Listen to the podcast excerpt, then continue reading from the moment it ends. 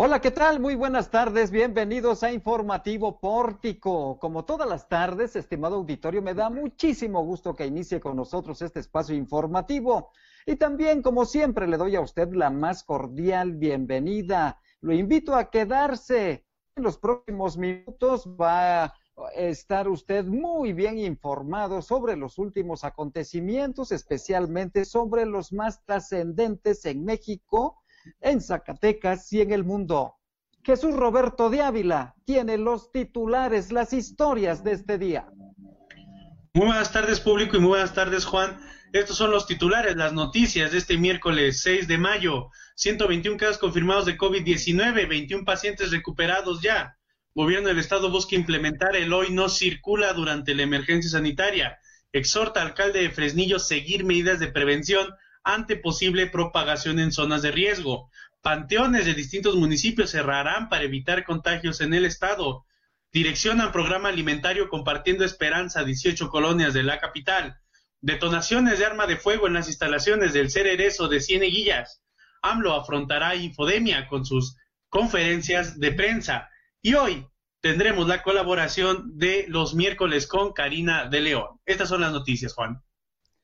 Oye, qué menú tan interesante y sobre todo estos anuncios que ha hecho el gobernador del estado, Alejandro Tello Cristerna, la restricción vehicular, la restricción de automovilistas es un punto muy importante, muy certero para inhibir, inhibir sobre todo el congestionamiento, el no respetar la sana distancia entre las personas y evitar, evitar la aglomeración de personas sobre, ciertos lugares, sobre ciertas plazas. Creo que va a resultar muy bien. Ojalá y que su aplicación se haga con toda puntualidad. Pero antes vamos a escuchar cuál es el escenario sanitario generado por esta pandemia del COVID-19 que tenemos en este momento. Jesús Roberto de Ávila, adelante con la información. Gracias, Juan. Y efectivamente, la, numeralia de los casos positivos de COVID sigue aumentando. Ya son 121 casos en el estado al corte de las 6 de la tarde de ayer, martes 5 de mayo. Se, se registraron nuevos casos en el municipio de Jerez, Zacatecas Capital, Río Grande, Pinos y Nochistlán. Esto, esto de los nuevos casos positivos.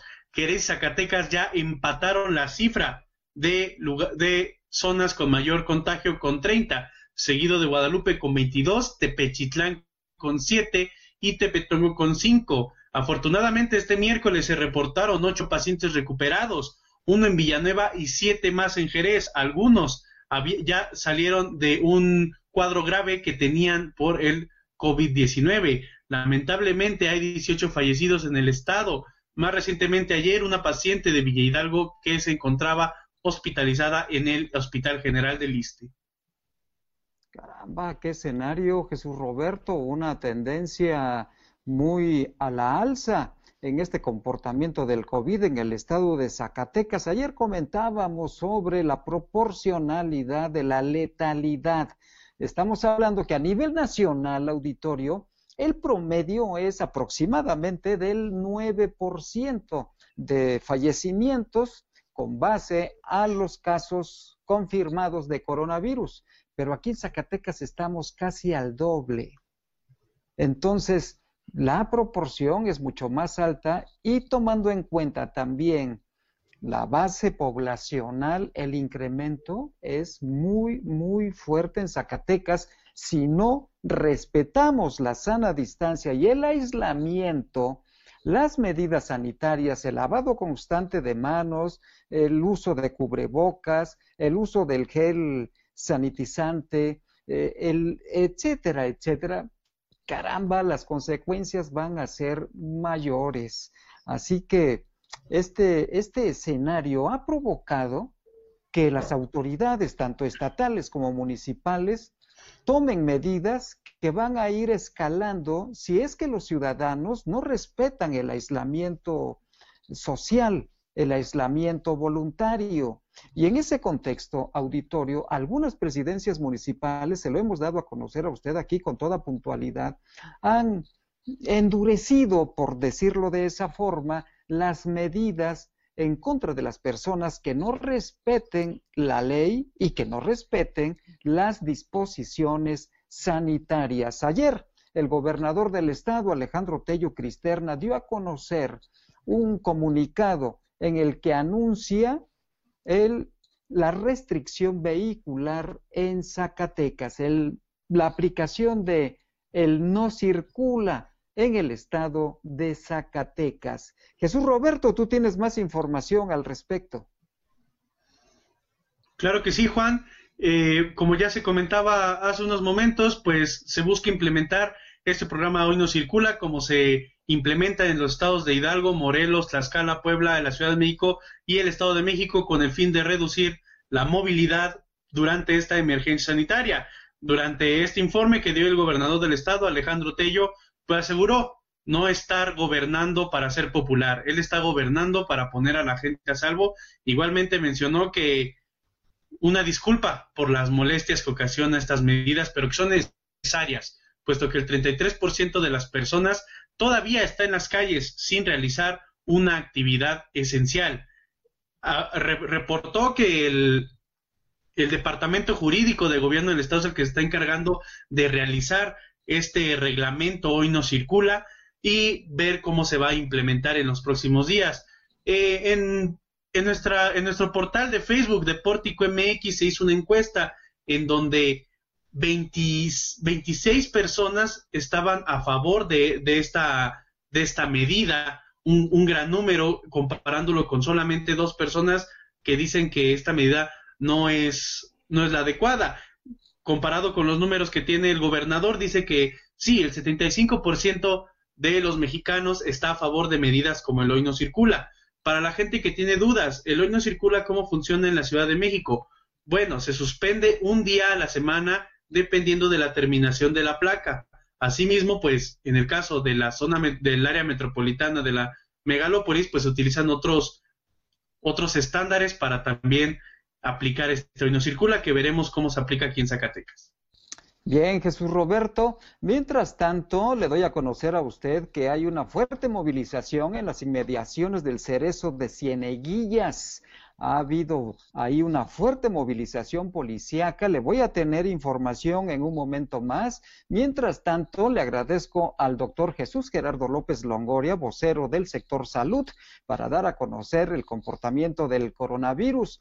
Pero eh, le quiero preguntar, doctor, si en esta mitad de semana en la que vamos, que es la semana crítica, la situación que se está presentando en este momento, es necesario la aplicación del hoy no circula para inhibir el tránsito vehicular y sobre todo que los ciudadanos salgan de casa? Muy buena tarde, Juan. Con el gusto de estar en tu espacio informativo. Mira, se, se ha valorado diferentes esquemas y estrategias. Eh, las primeras fases se restringió, digámoslo así, la, el acceso por los centros históricos de Zacatecas, Guadalupe, Jerez y Fresnillo. Así es. Sin embargo, Juan, en, en el, el pasado 30 de abril, la población salió de casa y salió acompañada de los hijos. Y esto ante la emergencia que tenemos, y por, pero sobre todo por el hecho de haber transmisión comunitaria, incrementa exponencialmente el riesgo de que puedan infectarse y que tengamos posteriormente picos de casos positivos. Ante este comportamiento y el, el eventual eh, similar ahora el próximo domingo, que es día 10 de mayo, Día de la Mamá, era necesario valorar algunas medidas adicionales para desalentar este, esta conducta e impedir de esta forma que la población volviese a salir eh, visitando, por ejemplo, los, los cementerios eh, para saludar o llevar flores a la mamá que, de aquellos que ya haya muerto. Ante este escenario se dispuso que con la ayuda de las presidencias municipales se emitieran boletines en el que se restringía, se restringiera la apertura del panteón, excepto solo para los casos de inhumación cuando fallece una persona. Claro. Porque en torno a la apertura de del panteón ese día se genera todo un mercado aledaño de flores, de comida, de diferentes eh, obsequios o presentes que se ofertan a la población. Hasta de grupos musicales, doctor. Exactamente. Y esto favorece un convivio literal afuera del panteón. Y pues obviamente se expone la población a riesgo, quizá un riesgo que ellos no visualizan, no determinan, pero que a final de cuentas nos puede impactar la contención de la emergencia sanitaria en la que estamos ahorita inmersos. Sí. Bajo esas circunstancias se, se valoran nuevas medidas que pudieran ser complementarias a estas y que tengo entendido están siendo eh, analizadas jurídicamente para poder ver y e implementar medidas que quizá pudieran sonar un poquito más rígidas. Más drásticas. Más drásticas, pero que trataran de asegurar que la población se guardara en casa, no saliera y disminuyera, disminuir de esta forma el riesgo. Estas, en la información del gobernador, están siendo analizadas para, para que sean tomadas sin violentar eh, medidas normativas que pudieran hacer en el marco general de la emergencia sanitaria que fue declarada como por causas de fuerza mayor. Pues no estaría mal, doctor, no estaría mal que se aplicara hoy no circula ¿eh? en un esquema excepcional como este. Exacto, esa es una medida que se ha manejado, que se de implementarse restringiría el acceso porque no solamente estaría permitido algunas acciones dentro de las actividades que están catalogadas como esenciales y no habría ninguna opción para aquellas que no lo sean. En ese contexto la medida pudiera ser sustancialmente benéfica, máxime porque estamos en la semana última de esta curva de ascenso y, se, y permitiría de esta manera imponer una medida de control adicional que nos permita mantenernos en un rango de seguridad eh, eh, ante esta pandemia por coronavirus. Claro, por supuesto, doctor. En otro tema, ¿cómo es la comunicación entre el paciente, en el, paciente confirmado por coronavirus y sus familiares? ¿Se está usando la tecnología? se está usando algún sistema de correo electrónico o de llamada virtual eh, o videollamada. ¿Cómo se está generando esa comunicación cuando ya el paciente está internado, está aislado? ¿Cómo es la comunicación con sus familiares? Claro que sí, Juan. Mira, son diferentes escenarios. Primero voy a ubicar el paciente ambulatorio, el que está haciendo, el que está cumpliendo la cuarentena en su domicilio, en, el seno de la familia. Él, él está en su casa, pero aislado en una habitación. La comunicación es plena, pero está limitada, digámoslo así, por la puerta. Y hay una serie de medidas y, y, cuidados para evitar que el resto de la familia se pueda infectar. Claro. Esta circunstancia cambia cuando el paciente entra a hospital y sobre todo por el carácter de infectocontagiosidad que tiene la enfermedad. Aquí sí, las visitas están restringidas por seguridad de la persona. La comunicación hasta este momento, hablo de la UNEM COVID, eh, una vez que el grupo médico pasa la visita, genera un informe. Y ese informe se transmite a las trabajadoras sociales para que las trabajadoras sociales eh, informen a, la, a los familiares la evolución que está presentando esa persona. Hasta este momento, no, no está implementado ni permitido tampoco la comunicación, aunque se han dado casos, vía celular, vía tableta, porque generalmente el paciente que está dentro del hospital puede estar en cualquiera de tres condiciones, hospitalizado, estable, digámoslo, donde él esté consciente pleno de, lo, de lo que sucede en su entorno, de los tratamientos y naturalmente de las molestias. El segundo escenario es cuando está hospitalizado grave y en donde a veces el estado de conciencia ya no es pleno. Y el tercer escenario es el más desfavorable, cuando el paciente está en un estado crítico.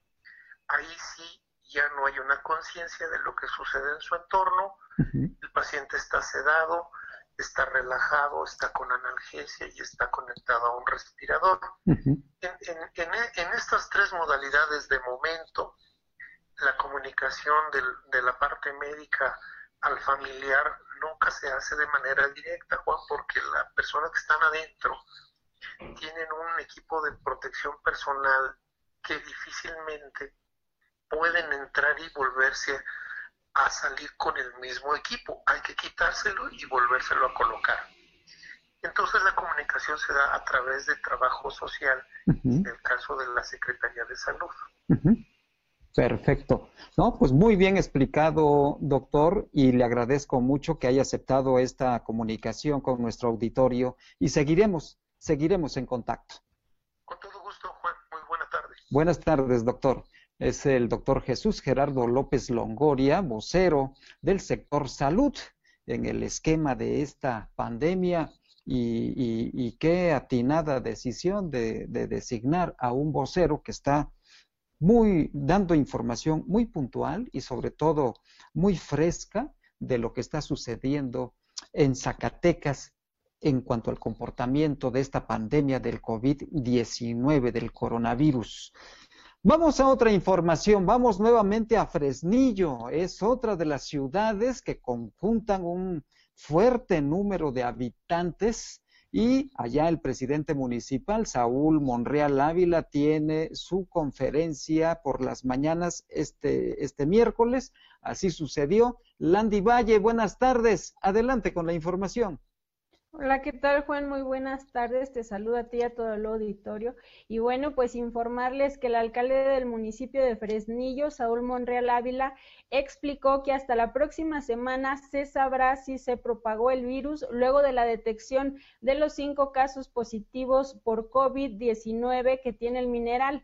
Esto debido a que no han pasado los 14 días para que se presenten los síntomas. En este sentido, el presidente recalcó como importante que los ciudadanos sigan las medidas de prevención, sobre todo en las 17 zonas de riesgo que en días pasados se dieron a conocer, que son los lugares que recuerdan los infectados que tuvieron contacto. Recalcó que en estas colonias ya se ha realizado al menos el 30% de la sanitización debido a que son colonias muy grandes y pues a pesar de que algunos algunas personas este criticaron que el alcalde diera a conocer estas zonas de riesgo, el, el presidente puntualizó que de no haber mencionado las zonas lo considera como una irresponsabilidad ante la sociedad, Juan.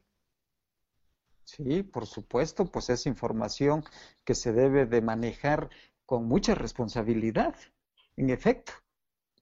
Así es, Juan. Y bueno, pues al día de ayer también nosotros solicitábamos al gobierno del estado algún mapeo sobre las zonas de riesgo, sin embargo no obtuvimos alguna respuesta.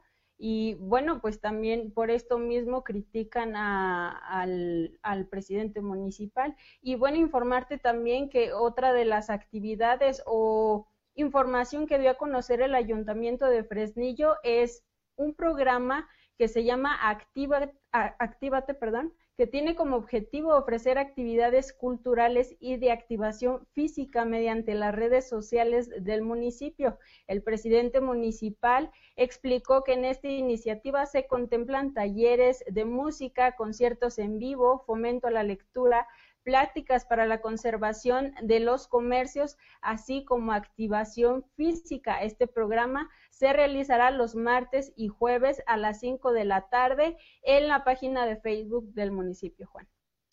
Información que también nosotros estaremos compartiendo porque son ideas propositivas para mantener activa a la población, en este caso fresnillense, pero cualquiera puede entrar a este portal naturalmente, aunque esté dedicado a los fresnillenses. Será interesante ver cómo es el, el, manejo virtual de las actividades culturales y de activación deportiva. Gracias, Landy. Regresamos después contigo con más información. Mientras tanto, Vamos a regresar a Zacatecas, en donde también hay medidas importantes para restringir el acceso a los panteones. Jesús Roberto de Ávila, adelante con la información.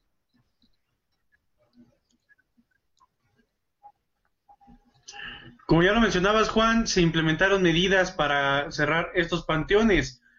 Esto derivado de que el 10 de mayo es uno de los días que más se visita a los camposantos visitando a los difuntos.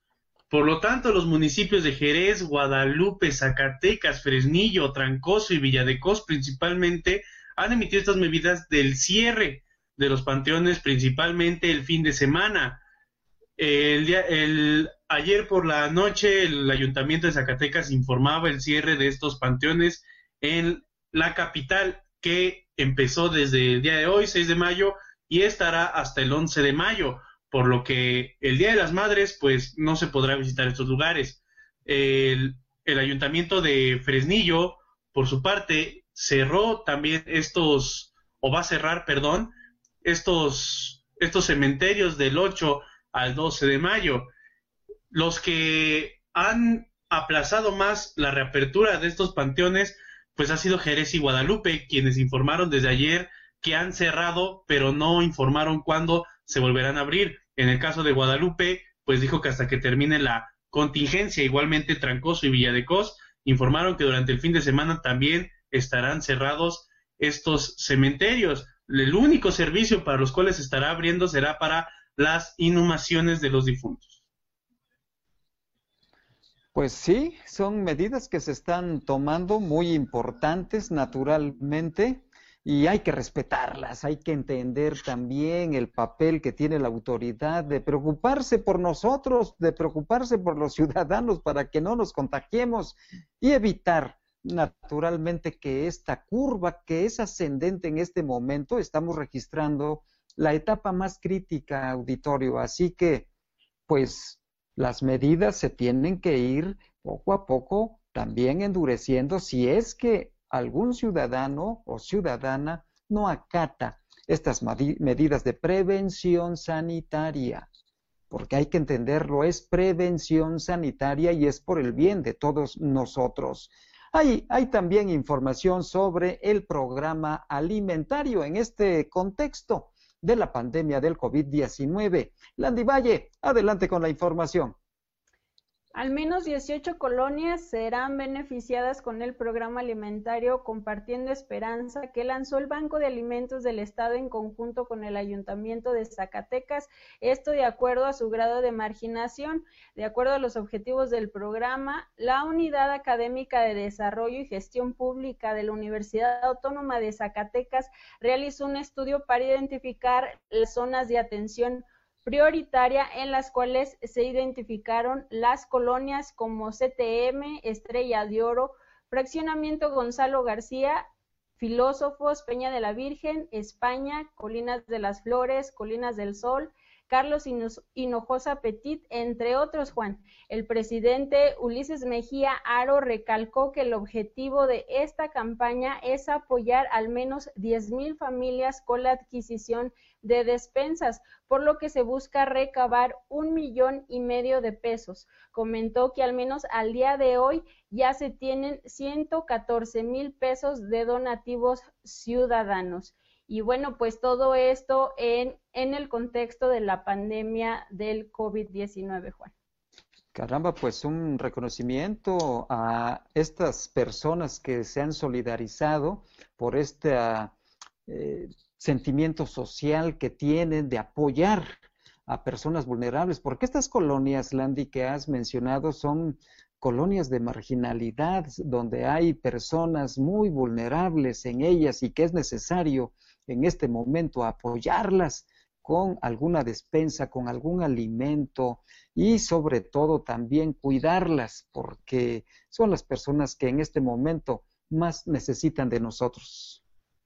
Así es, Juan. Bueno, pues ya en conjunto con el estudio que está realizando la Unidad Académica de Desarrollo y Gestión, eh, pues eh, se van a estar realizando varias etapas en este estudio. ahora ya se realizó el de marginación. Posteriormente se, va, se van a realizar otros estudios, pues para ver qué, qué familias lo necesitan y de, de acuerdo a esto, a esto, pues se, se distribuirán estas. Claro, de acuerdo a su condición económica, naturalmente, a su ingreso por familia. Vamos ahora a ver qué sucede en el ámbito nacional. Araceli Martínez, como siempre, tiene toda la información más importante. Araceli, buenas tardes.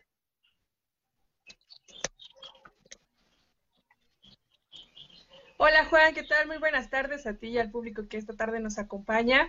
Y quiero hablarles sobre la información más importante de la conferencia en la mañanera de Andrés Manuel López Obrador y es que dio respuesta a lo que ayer les, les, les informamos sobre que pidió un informe a Facebook y a Twitter. Bueno, él anunció que eh, confrontará dedicará varias conferencias de prensa para alertar sobre la infodemia, la que, calificó, la que calificó como la nueva pandemia de noticias falsas. Y fue el director del Sistema Público de Radiofusión, Genaro Villamil, a quien le tocó la primera exposición para darle, para dar eh, a conocer en qué consiste la desinformación y bueno, este, este, este, esta, esta determinación que es infodemia la cual es dada por la Organización Mundial de la Salud. Eh, los invito a que veamos lo que dijo en conferencia de prensa.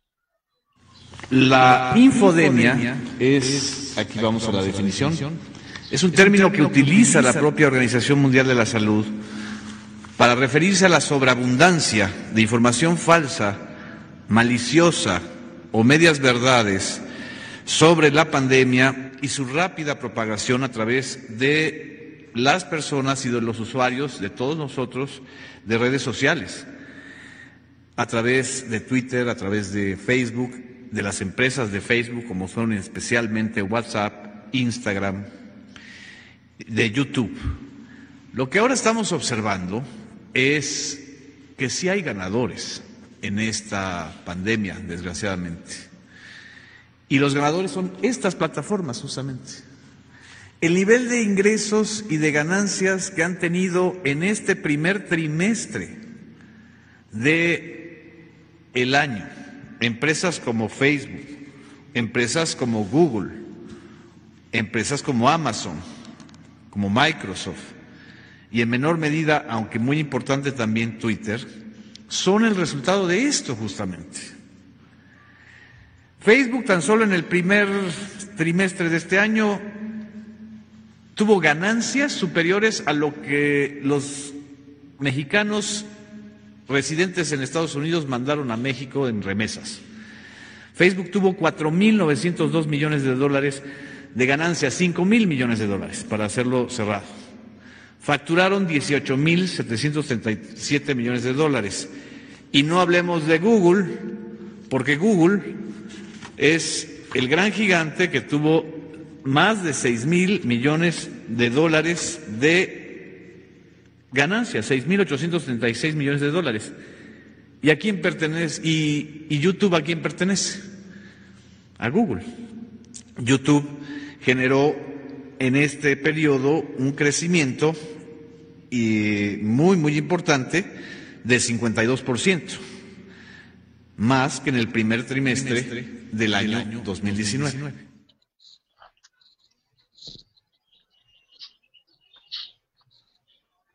Bueno, aquí es importante recordarle al público que esta información pues se la está dando también la Organización Mundial de la Salud y actualmente Twitter y Facebook prohíben la publicación de información engañosa sobre el coronavirus, incluidas las que contradicen la orientación de expertos y consejos de tratamientos falsos, así que mucha atención con estas fake news sobre el COVID-19.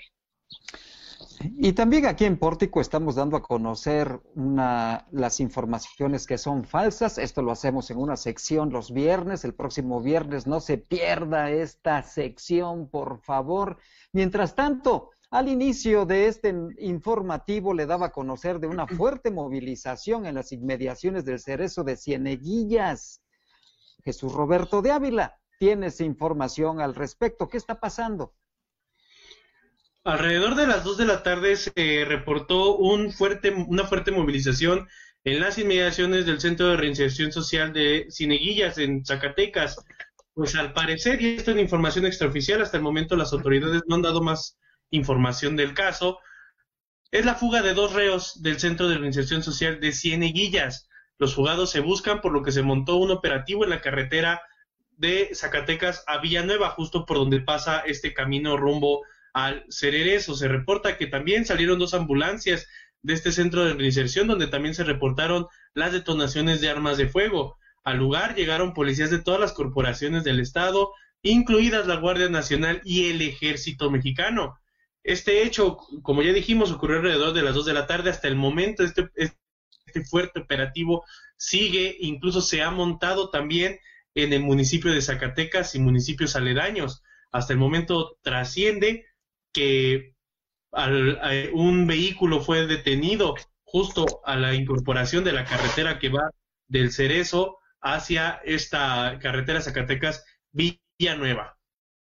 Perfecto, muy bien. Eh, está recopilando información la Secretaría de Seguridad Pública del Estado porque dan a conocer un adelanto de que hay una situación extraordinaria en las inmediaciones del cerezo de Cieneguillas. Al parecer, este operativo en el que participan todas las corporaciones policíacas se debe aparentemente a una fuga de personas privadas de su libertad, de reos. No sabemos si el, si son dos o tres o, cuántos, o si se confirma esta fuga de reos en el cerezo de Cieneguillas. Es información preliminar en este momento, pero al parecer la movilización se debe a la evasión de reos en el cerezo de Cieneguillas, pero la vocería de información de la Secretaría de Seguridad Pública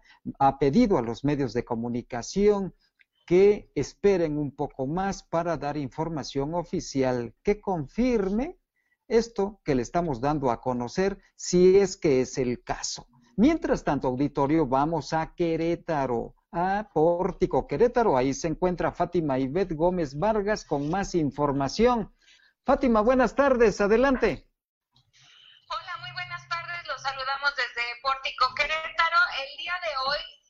Traigo una información muy importante.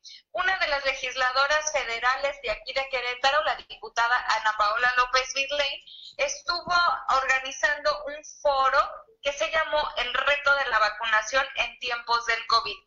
Eh, esto con motivo de la semana pasada, de la semana pasada se llevó a cabo la vacunación de las Américas 2020 y esto convocó a algunos legisladores, especialistas, comunidad médica y público en general en este foro.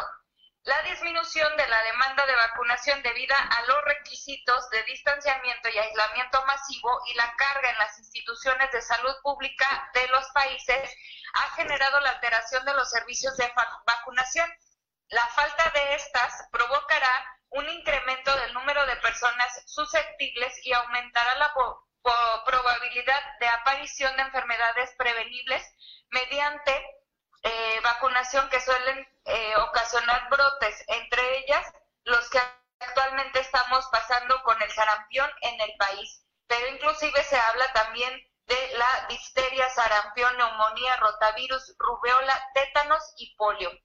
Me pareció muy importante esta información, puesto que muchos de los infantes, no solamente aquí en Querétaro ni en México, sino en todo el mundo, pues tienen pospuestos y muchas de estas vacunas que son lo que lleva a tener una salud pública mm, pues mucho mejor, a tener menos índices de estas enfermedades y esto también ha estado alterando pues el comportamiento de la vacunación en los niños, en los menores de 6 años y, esto va a repercutir a lo largo de los años. Esta es una de las cuestiones que piden sobre todo los legisladores, pues poner atención en no recortar presupuesto en este tipo de rubros tan importantes. Muy buena iniciativa parlamentaria ya en Querétaro. ¿De qué partido es esta legisladora, Fátima? Acción Nacional. Ah, mira qué buena iniciativa. Ojalá y que el resto de los legisladores se sumen, la apoyen y salga adelante porque es por el bien de todos los queretanos. Y de todo el mundo, la, vacunación sí, no también, se puede claro, claro, por supuesto. Gracias, Fátima, nos escuchamos mañana. Claro que sí, un saludo, hasta mañana. Es Fátima Ivette Gómez Vargas desde Pórtico, Querétaro. Y pues vamos ahora con la colaboración de Karina de León. ¿Cómo suena tu banda sonora? Es la sección, una sección muy gustada y buscada de Karina de León y la compartimos aquí para todos ustedes. Hola, ¿cómo estás? ¿Cómo te sientes? Oye, ¿cómo suena tu banda sonora? Vamos a platicar de la importancia de hablar en público. Así es, es muy importante que sepas hablar en público, que todas las personas que ahora te hagan una llamada, escuchen un audio en alguno de los mensajes de, de, texto y de cercanía que hay, o cuando tú subas un video a las redes, llames la atención. Que la gente quiera escuchar más, que se quede con esa sensación de qué agradable es esta persona. Te invito para que tomes varios puntos en tu libreta o en tu memoria para que sepas cómo es una buena técnica de hablar en público. Primero debes saber a quién te estás dirigiendo. ¿Quién es esa persona a la que quieres llegar? ¿Quién es esa persona de la cual quieres captar tu su atención? Y el segundo punto es, ¿qué es lo que le quieres decir? ¿Qué es lo que esa persona quieres que se lleve de ti? ¿Quieres que se lleve de información? O también que se lleve un poquito de más de ganas de seguir en contacto contigo. Y el tercer punto es ser real, ser natural, que no sea algo actuado, que se sienta verdaderamente fluido, humano, cálido, que seas tú, que tú te identifiques con eso.